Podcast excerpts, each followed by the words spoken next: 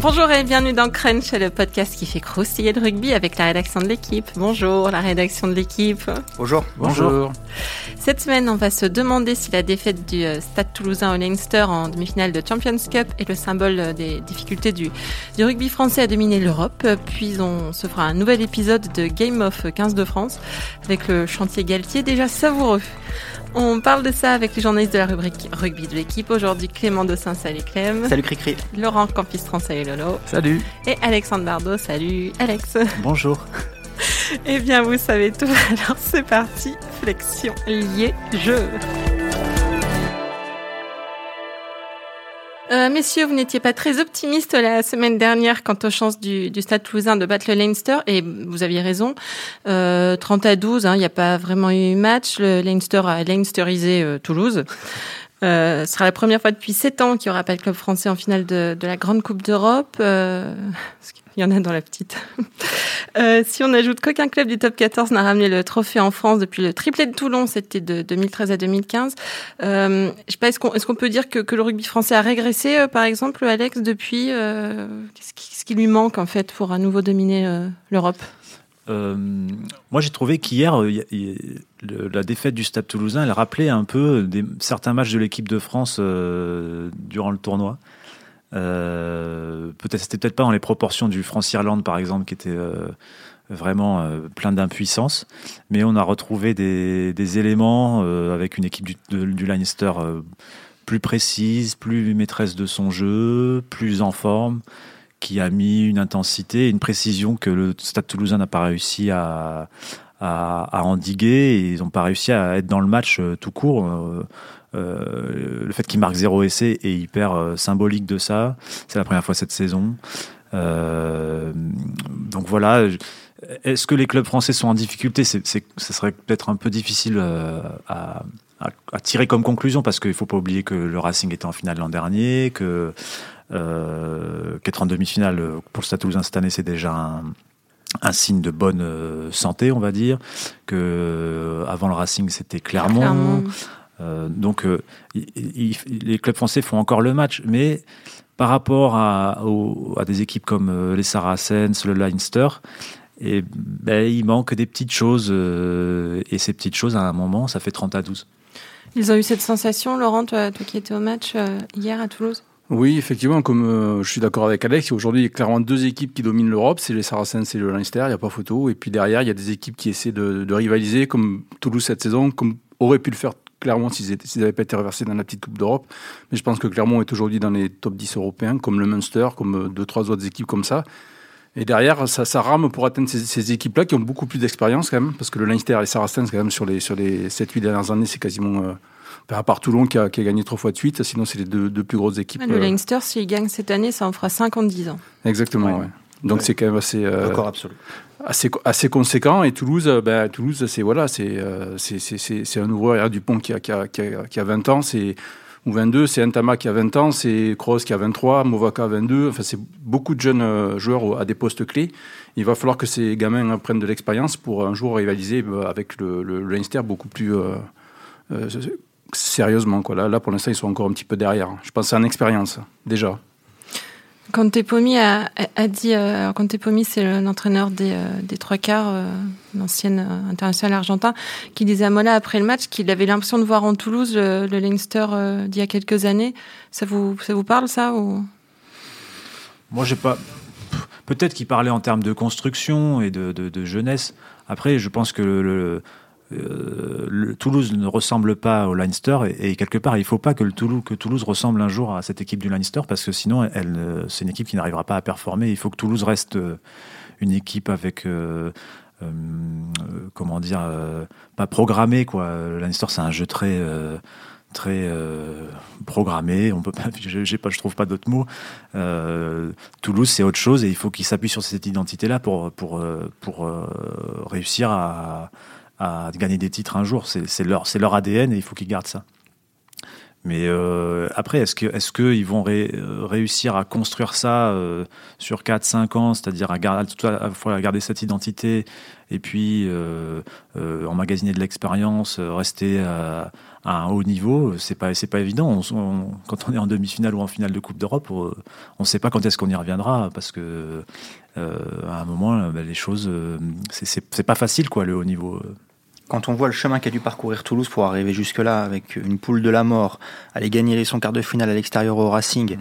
euh, c'est voilà, effectivement, c'était déjà, euh, c'était déjà l'exploit avait déjà presque été réalisé d'en arriver jusque-là, et euh, il y a il y a une forme de logique et c'est pour ça que je pense qu'il n'y aura pas d'immense non plus euh, regret dans le dans l'esprit des Toulousains après ce match-là. Il y a une forme de logique. Est-ce que leur parcours s'arrête là face à cette équipe-là euh, je, je, pense que sur pour revenir rapidement au match, mais je pense que Toulouse en fait n'avait qu'une planche de salut, c'était faire basculer cette rencontre dans quelque chose d'un peu irrationnel. Euh, pour dérégler la machine du Leinster, mais que voilà, on fait pas tomber le Leinster dans le dans l'irrationnel euh, facilement. Euh, je sais même pas si c'est. Par séquence, ils ont réussi un tout petit peu en tout, début de match ou en, deuxième mi-temps parfois sur quelques trucs, mais je sais même pas si c'est vraiment possible, quoi, parce que mm. c'est vraiment une, une machine. Alex dit que le jeu est programmé. La, la, la, la défense euh, est sans doute ce qui a été hier le plus impressionnant euh, dans cette équipe. Donc voilà, donc ça c'était le seul, le seul, le seul moyen pour Toulouse de, d'espérer quelque chose face à, face à, à ce, ce monstre de, de, de réalisme euh, et de froideur. Et le Leinster savait très bien que la seule chance de Toulouse était de, de, de faire basculer dans une forme de folie, et, et ils ont euh, empêché cette folie avec euh, euh, comme le disait Antoine Dupont, des, des, plaquages empêchant souvent la passe au contact, avec une défense très haute, notamment, on voyait souvent le, les joueurs extérieurs empêcher euh, le Stade toulousain d'écarter les ballons. Avec des joueurs qui coupaient la ligne de la passe après contact aussi, voilà. autour de, et, du porteur de balle. Et, et Toulouse n'a pas réussi à, à, imprimer de manière régulière euh, cette folie et ce, cette part d'irrationnel. Euh, et, il aurait fallu, il aurait fallu qu'il soit beaucoup plus euh, euh, précis et, et, et, surtout qu'ils aient d'autres armes en fait. Il fallait qu'ils aient moment, le ballon. Quoi. Voilà. Beaucoup plus que ça, parce que dès qu'ils l'ont eu, ils l'ont souvent rendu bêtement sur des fautes. Euh. Il y a ça aussi, ouais. Mais, mais c'est justement là que Toulouse doit grandir, quoi. C'est d'avoir d'autres euh, possibilités dans, son, dans sa palette que de, de miser sur. Euh, effectivement, je suis d'accord avec Alex, Toulouse ne, peut, ne, doit pas se renier, Toulouse doit rester Toulouse, mais euh, doit aussi gagner en maîtrise, doit aussi être capable de gagner, comme il l'a été dans son passé, des Bien matchs sûr. moches. Mmh. Euh, de gagner 15-12 euh, en mettant 5 buts de pénalité avec des lots euh, et 3 drops. Mais voilà, c'est Toulouse doit aussi à, euh, être capable de, de, de, revenir entre guillemets à ça, quoi, en fait, sans, sans renier ce qu'il ce qu'il est aujourd'hui et ce qui nous et ce qui plaît à tout le monde aujourd'hui. Ouais, c'est exactement ça. Il faut qu'il parvienne en fait à s'adapter au jeu euh, proposé par l'adversaire, qu'il arrive à gagner contre des équipes qui cherchent à le faire euh, déjouer ou qui défendent super bien, super bien organisé. C'est le cas évidemment du Leinster et un degré moindre en, en top 14, c'est un petit peu le cas de Castres qui est un petit peu le, le l'épouvantail du, du, stade toulousain. Le Leinster du top 14 Voilà, c'est un petit peu ça. Ouais. toute, pro toute, proportion gardée, j'ai bien dit. Hein. Mais Toulouse a, éprouve d'énormes difficultés par cette équipe hyper bien en place, qui défend super, super bien, qui, qui arrive parfaitement à l'empêcher de, de, de, développer son rugby euh, tel qu'il tel qu'il le propose à, en top 14 en tout cas. Après, pour répondre un peu à, ta question de départ, Christelle, euh, je pense quand même que c'est pas très euh, encourageant ou euh, pas très flatteur pour l'état de santé du rugby français parce que voilà Toulouse caracole en tête aujourd'hui en top 14 mmh. c'est clairement euh, la meilleure équipe en France à l'heure actuelle et on a eu l'impression d'un petit enfant mmh. face, à, face à un adulte hier donc ça ça ça inquiète quand même sur le niveau de, ce championnat on l'a déjà dit 100 fois euh, et surtout, je vois pas aujourd'hui quelle autre équipe en France. Euh, je pensais en début de saison que le Racing serait celle-là, mais ça n'a pas été le cas. Euh, peut, comme, le disait euh, Laurent tout à l'heure, peut matcher avec euh, les Saracens ou, ou le Leinster aujourd'hui. donc, oui, je, je crois qu'il y a quand même un petit recul.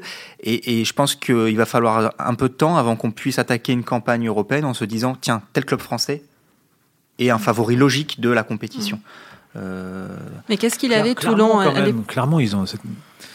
je pense que Clermont, peut-être même que d'ailleurs, je, je, dis ça comme ça, mais peut-être que le Racing aurait été une, équipe mm. plus euh, solide pour affronter le Leinster. C'est possible. Par rapport à leur style de jeu, simplement. déjà, ils auraient joué à domicile aussi. En plus, oui. Tu veux dire dans la salle de répétition de Mylène Farmer Exactement. je sens une perfidie. Non, jamais. Pas du tout. Euh, donc il y, a quand même des équipes euh, qui sont, à mon sens, capables de, armés, sûr. de, de, matcher. Maintenant, euh, battre Leinster aujourd'hui, ça reste un exploit pour euh, n'importe quel club français.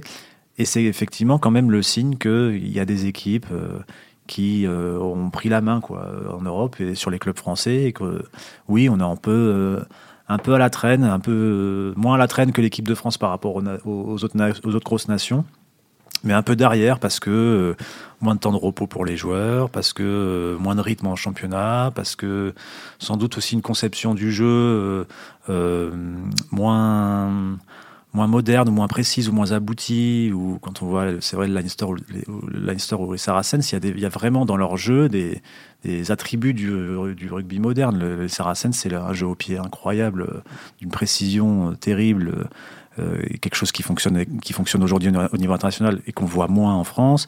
Le Leinster, c'est quelque chose d'hyper programmé, euh, euh, une espèce de rouleau compresseur. Et, voilà, c'est aussi, c'est pareil, c'est pas quelque chose qu'on voit avec cette capacité à enchaîner des temps de jeu pendant de longues, longues, longues séquences. Il y avait une un temps de jeu à 4 minutes 30 lors de la, du quart de finale du Leinster. Bon, bah, en France, on est moins habitué à ça. Puis la mm. différence aussi, c'est que le Leinster, euh, la Coupe d'Europe, c'est l'objectif euh, prioritaire de, la saison. Quand je disais le temps de repos, c'est de ça dont je voulais parler. C'est que effectivement, le Leinster. Le, week-end précédent, ils perdent à la maison contre Glasgow avec euh, une équipe qui est deuxième du. c'est pas le top 14, c'est le, Pro, 14. Mais avec une équipe à prime, quoi. Enfin, en tout cas, avec beaucoup, beaucoup de, des cadres laissés au repos. Donc oui, c'est clairement pas la même, la même, le même système et mm-hmm et du coup la même dynamique pour les, pour les clubs français euh, lorsqu'ils arrivent dans ces échéances-là. Quoi. Mais Toulon, ils avaient quoi? Est-ce que c'était pas, il n'y a pas non plus 25 ans, Toulon? Non, mais tout, leur titre, c'est 2015. Qu'est-ce qu'ils avaient, eux, à l'époque euh? mais sans, bah, Une équipe de All-Star, quoi.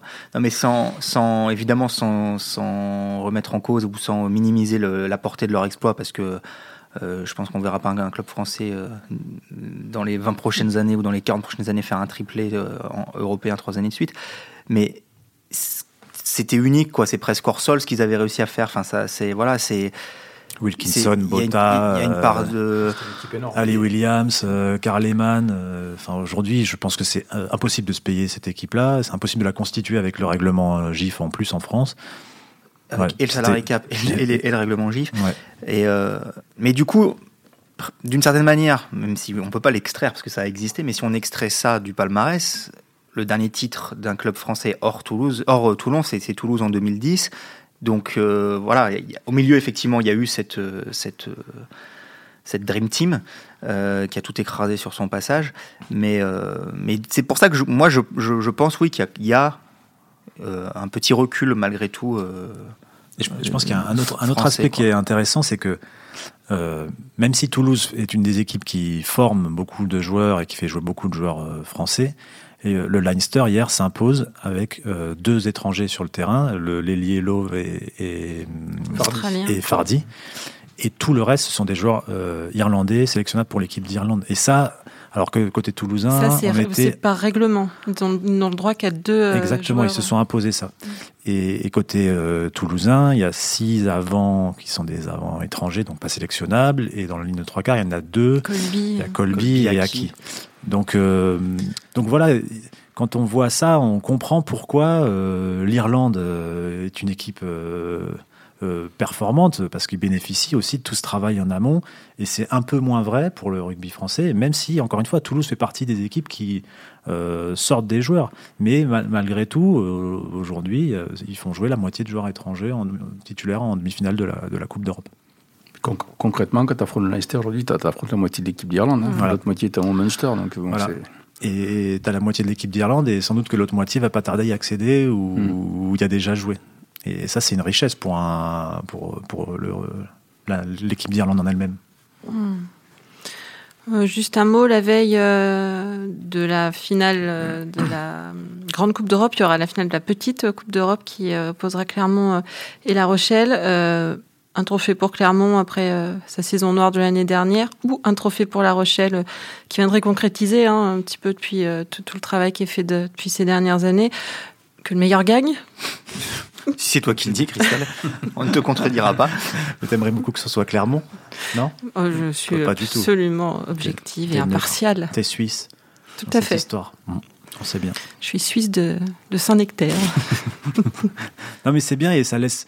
Après, c'est vrai que de voir euh, ce que Clermont arrive à faire, ça laisse un peu de regret de cette saison blanche de l'an dernier, parce que euh, ça pourrait être aujourd'hui euh, peut-être un des finalistes de la Coupe d'Europe, de la Grande Coupe d'Europe, s'ils avaient pu se qualifier.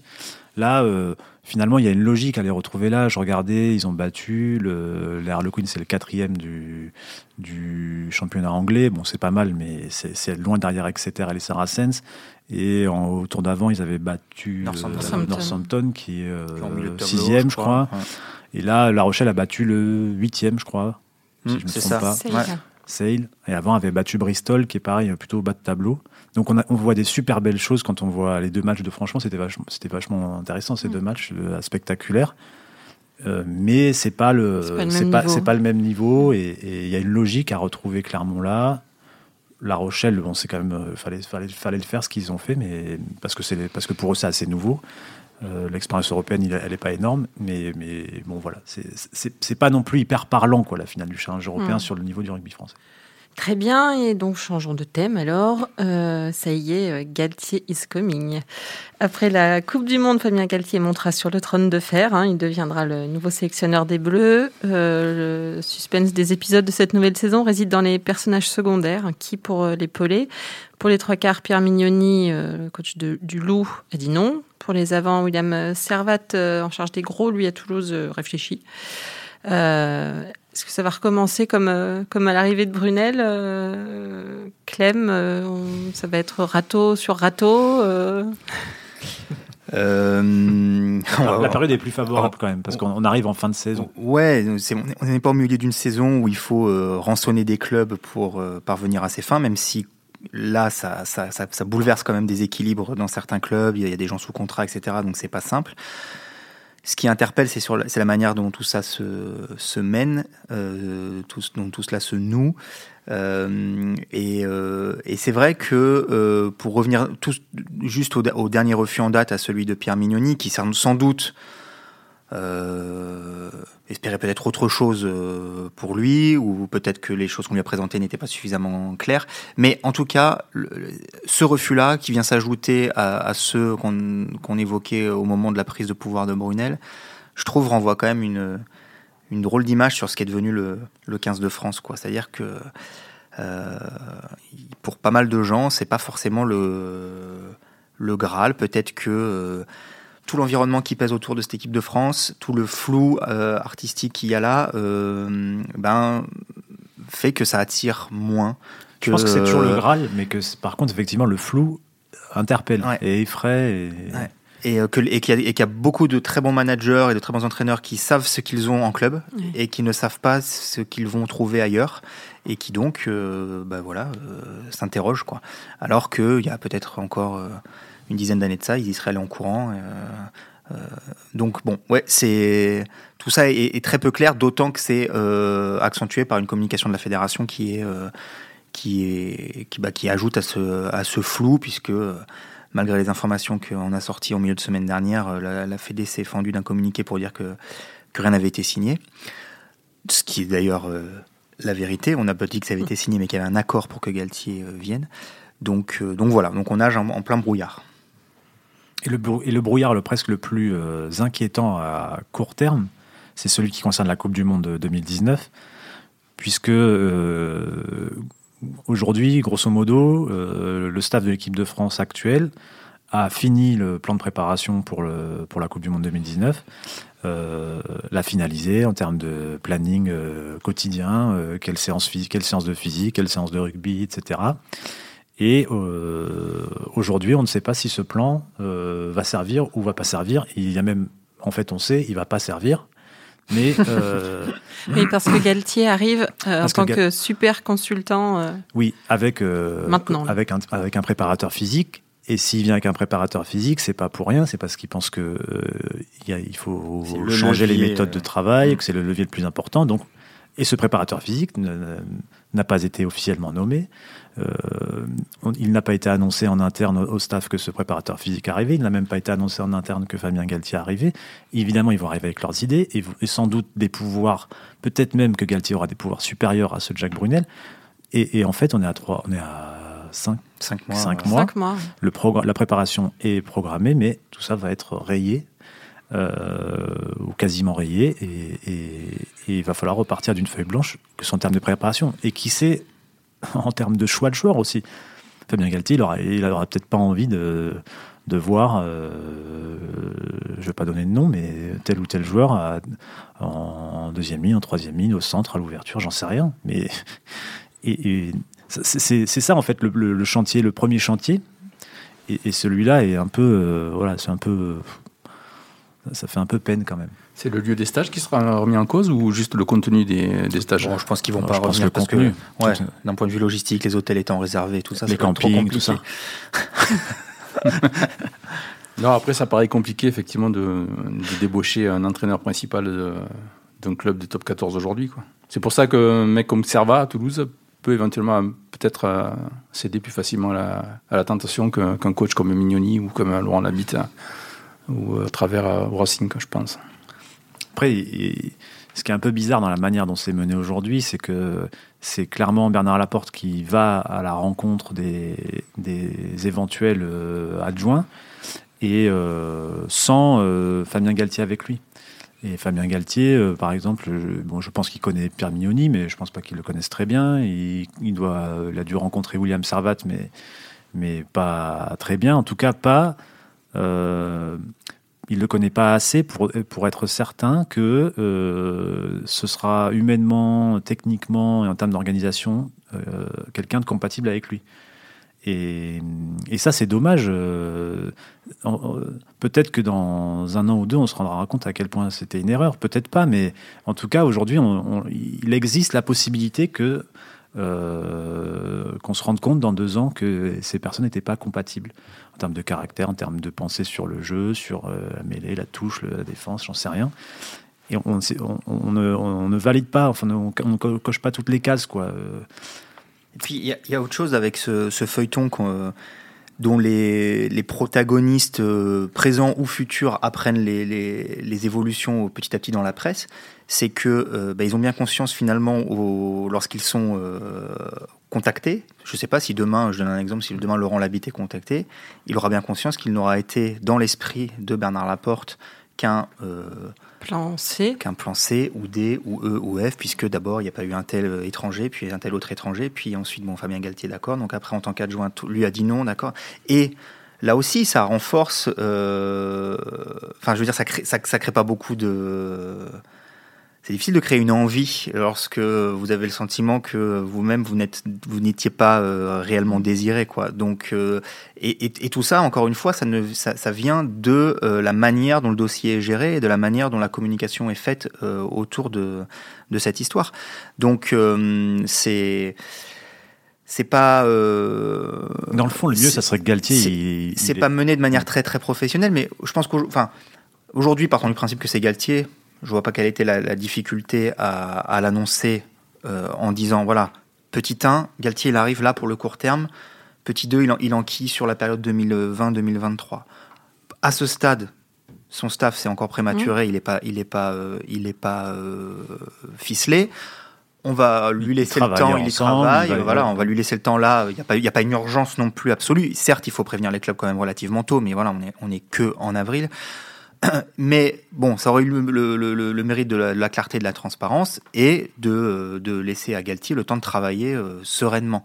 Or là, voilà, tout, ça se, fait euh, concomitamment avec donc des, fuites dans la presse qui sont plus ou moins orchestrées en plus. Donc c'est c'est ni fait ni à faire quoi. Enfin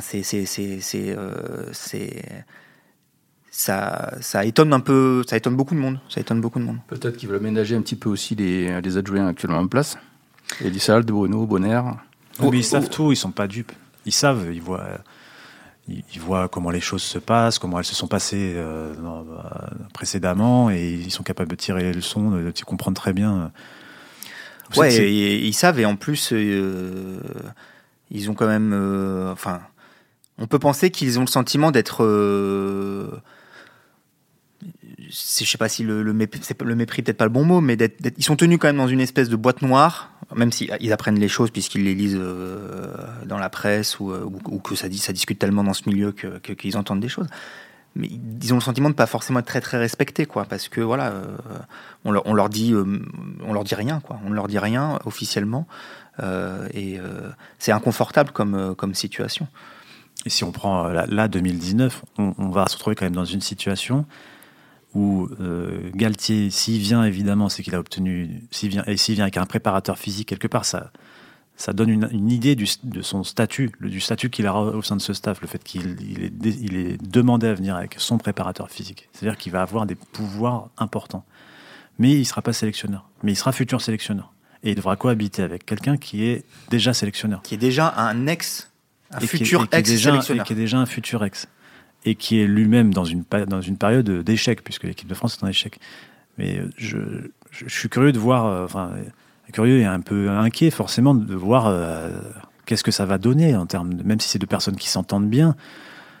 Il y a un moment, il y a besoin de clarté. On peut pas être super consultant et patron à la place du sélectionneur. Il va falloir Peut-être qu'ils trouveront le, mode opératoire euh, entre eux, euh, que chacun mettra son ego de côté. je pense que la situation, va plutôt falloir que ce soit Jacques Brunel qui le mette, de côté. Mais en tout cas, là, comme ça, ça paraît bancal. Il, va falloir qu'ils règlent leur, truc parce que même vis-à-vis euh, de l'extérieur, c'est une première chose, mais surtout vis-à-vis des joueurs, que les joueurs sachent euh, qui est le patron, qui décide, que les choses soient claires. C'est ça, parce qu'ils ont un peu le, cul entre deux chaises quand même, les, joueurs, là, s'ils se retrouvent avec en fait deux sélectionneurs, euh, celui de maintenant qui perd et celui de après, avec lequel ils pourraient gagner. C'est... Euh, ouais.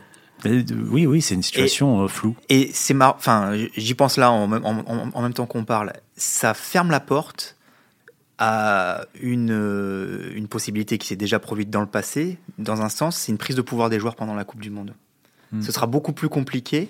Ah oui, c'est sûr. De euh, mettre euh, le, le staff. Ils pas dire merde à Galtier. Exactement, c'est ça. De mettre le staff sous, euh, sous cloche et de dire bon, maintenant c'est notre histoire à nous. Parce qu'on sait que ça se produit parfois. Voilà, c'est difficile jusqu'à la Coupe du Monde d'ouvrir sa gueule parce qu'on sait que sinon on, peut, on, ne peut pas, la jouer.